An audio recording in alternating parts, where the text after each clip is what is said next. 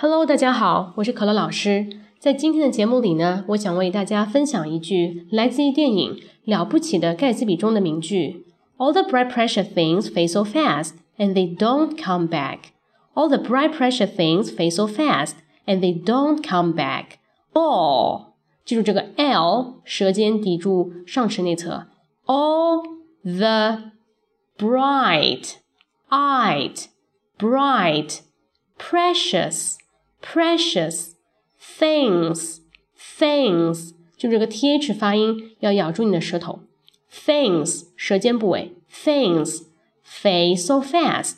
我们把这个 d 不用读太重，fade so fast。fast 这是美音，音的话呢，我们读 fast fast。And they don't come back and they don't come back。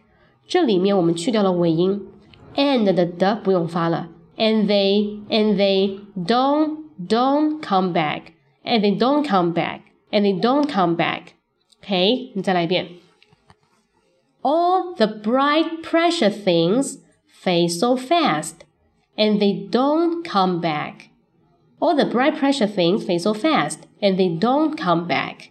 All the bright pressure things fade so fast and they don't come back. 所有的光鲜亮丽都抵不过时间， 并且一去不复返。所以，朋友们，我们一定要珍惜现在，珍惜当下。See you next time.